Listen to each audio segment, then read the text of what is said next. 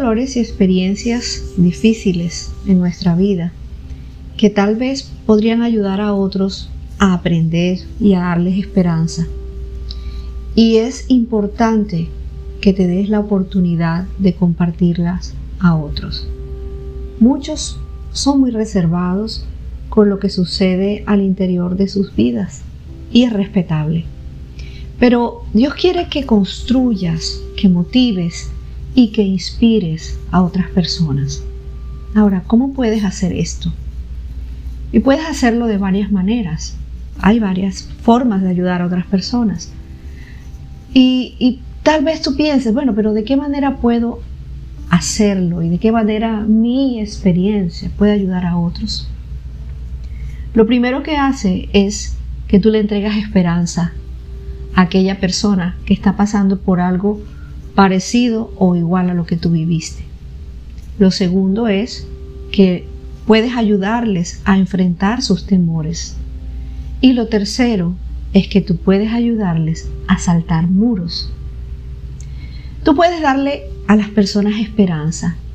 Muéstrales que has pasado por las mismas cosas y asegúrales que ellos también van a superarlo. Muéstrales a través de tu historia que sí se puede lograr. Cuando compartes tus experiencias con otras personas, les ayudas a eliminar sus temores, sus miedos, sus angustias.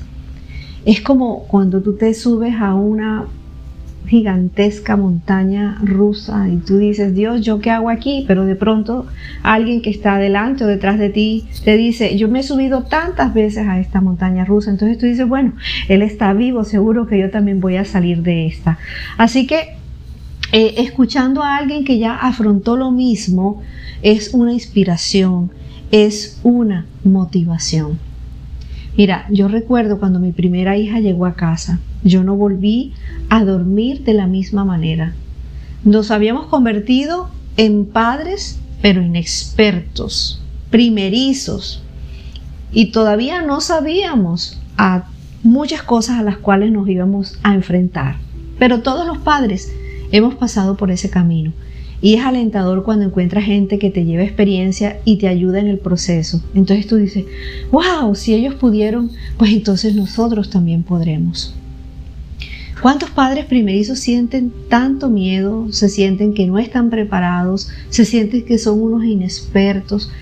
Todos, pero quedamos tan agradecidos con alguien que viene y nos dice, ¿sabes qué? Esto se hace así, esto se hace así. Y entonces te quedas tranquilo, ves que en medio de todo Dios lo está haciendo. Eh, es compartir nuestra experiencia y mostrar también cómo superamos esas experiencias.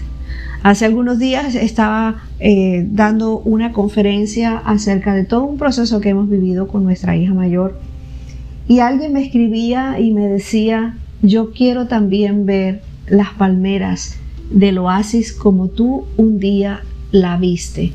Y es cierto, o sea, hemos pasado por desiertos, pero aún en medio del desierto te encuentras oasis donde te refrescas, donde hay un manantial, donde hay palmeras, donde te reposas. Esas experiencias que tú vives, que tú compartes, ayudan a otros. Y también puedes ayudar a las personas a saltar los muros, cuando los motivas con tu propia experiencia. Cuando yo llegué por primera vez a una cita con mi pastor y le conté toda mi historia y de dónde venía y qué era lo que estaba haciendo en el área espiritual, él me motivó a ser parte del grupo de alabanza. Pero yo en mi interior decía, no, eso no es para mí, no, eso no es para mí. Pero quiero decirte que sus palabras nunca se me olvidaron Mónica, quiero que estés ahí y yo quiero que saltes ese muro. Y quiero decirte que aún estoy ahí. Cuando tú das una palabra, tú estás inspirando a otros. Tú tienes experiencias en tu vida que podrían derribar barreras, inspirar y motivar a otras personas, pero solo sucederá si estás dispuesto a compartirlas con ellos.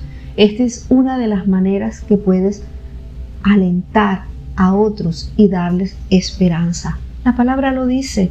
Así que aliéntense y edifíquense unos a otros tal como ya lo hacen. Primera de Tesalonicenses 5:11. Así, así que aliéntense y edifíquense unos a otros tal como ya lo hacen. Es tiempo de compartir esas experiencias que tienes en tu corazón, que han sido vivencias valiosas para que apoyes, inspires, alientes y les des esperanzas a otros. Dios te bendiga.